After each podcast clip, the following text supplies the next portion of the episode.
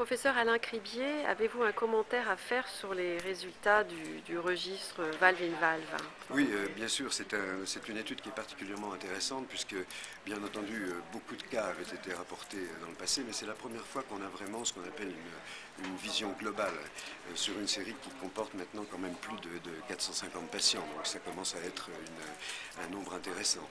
Et donc, cette étude rapporte les résultats de l'implantation d'une bioprothèse de, TAVI dans les bioprothèses dégénérées en utilisant deux modèles de valves, les, seuls qui sont d'ailleurs utilisés largement, la Valve et l'Edward Sapien. Alors, euh, pour aller directement aux conclusions, euh, cette étude a montré que tout d'abord, c'est tout à fait faisable de traiter une bioprothèse dégénérée euh, par TAVI, que ce soit avec la Corvalve ou avec l'Edwards, euh, c'est tout à fait réalisable.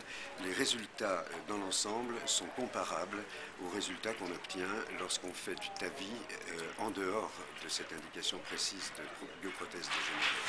Même résultat, à un an, on ne peut pas vraiment voir de différence.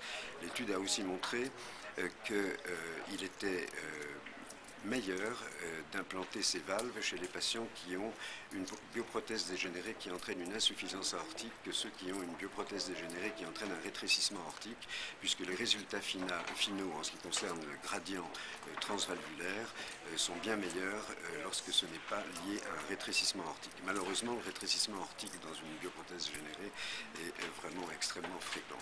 L'étude a également montré que la Corvalve avait donné de meilleurs résultats que l'Edwards, notamment chez les patients qui ont des bioprothèses de petit calibre. Et je ne suis absolument pas surpris de cela euh, pour deux raisons. D'abord parce que euh, l'Edwards qui est utilisé actuellement n'a pas une taille qui est, prévue pour être implantée dans des bioprothèses de petite taille, c'est-à-dire qu'elle n'est pas totalement euh, ouverte, totalement parfaitement ouverte. Donc il était assez prévu qu'il y ait un gradient résiduel un peu plus haut, des résultats moins bons. Et aussi parce que la valve a une insertion valvulaire qui est un petit peu au-dessus de celle de l'Edwards. Et donc il est possible qu'à ce niveau-là, euh, quand on fait une implantation de corvalve à l'intérieur d'une bioprothèse, la, la est, mieux euh, ouverte euh, au niveau de l'insertion des valvules, ce qui explique moins de gradient résiduel et des meilleurs résultats.